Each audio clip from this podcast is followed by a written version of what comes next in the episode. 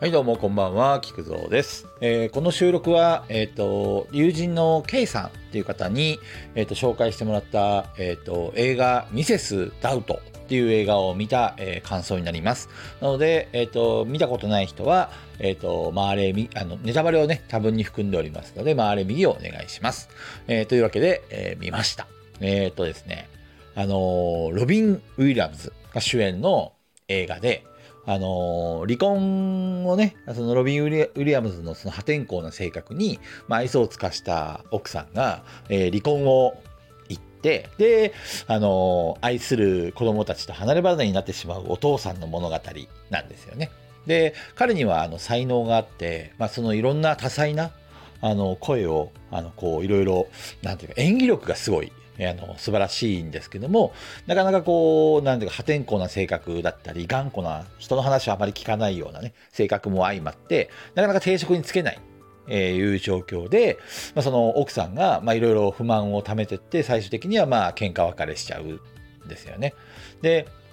ただあの、えっと、最愛の、まあ、息子と娘2人がいるんですけどもその、まあ、3人と離れ離れになるのがもうとてもじゃないけど耐えられないという話になってで主人公がね女装するんですよね。あの家政婦のおばあさんの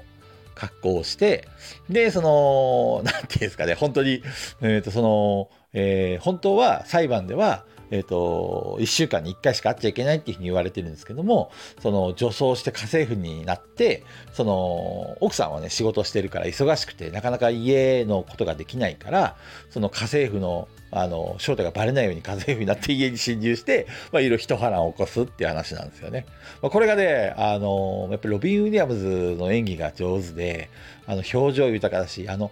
笑った時のねあの儚い感じの笑顔とか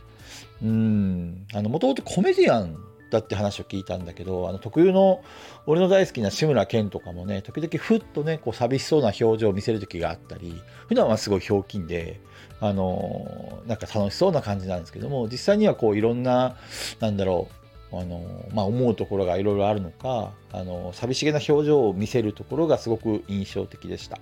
で最終的にはね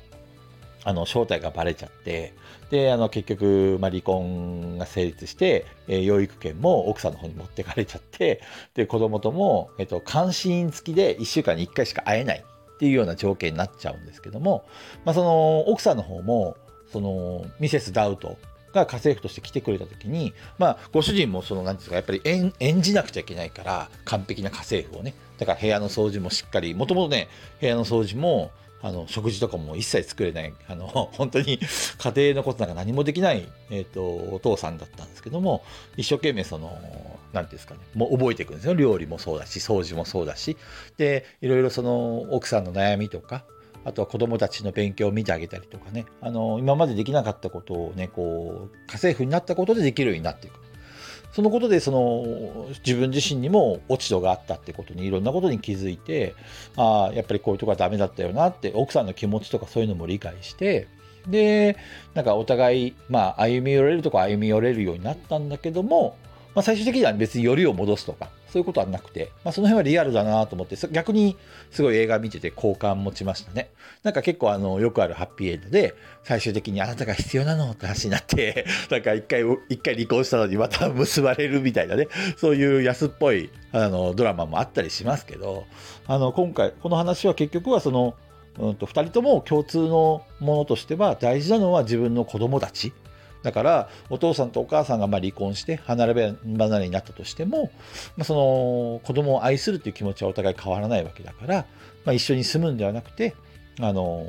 こうお互いに、えー、とフォローし合いながら子育てをしていこうっていう多分そういうところになって終わるのかな。うん、でそのミセス・ダウトの役でなんだっけななんかあの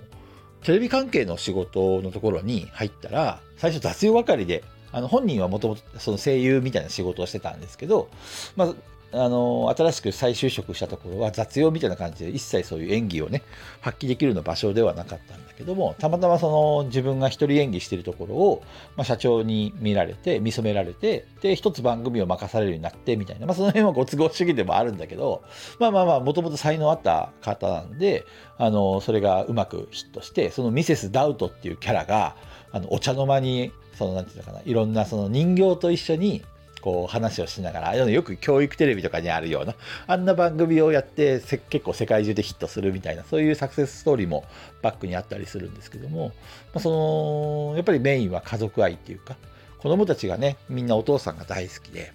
であのお父さんお父さんっていうところでやっぱり心の拠り所にしてるところがあったんでやっぱり本人としても子供とは離れ離れが辛いっていうふうにねあの言ってて。うん。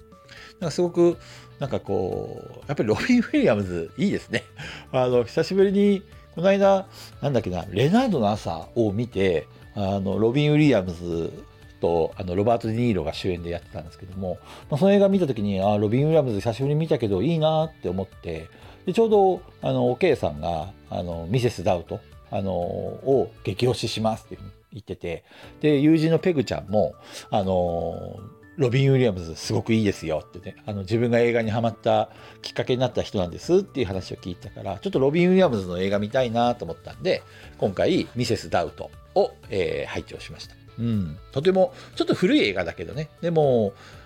あの見終わった後にすごくなんかこう気分が晴れやかになるっていうか